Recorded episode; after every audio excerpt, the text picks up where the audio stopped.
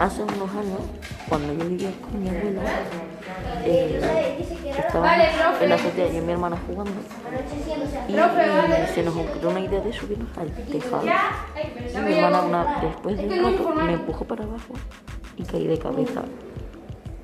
Y me la abrí.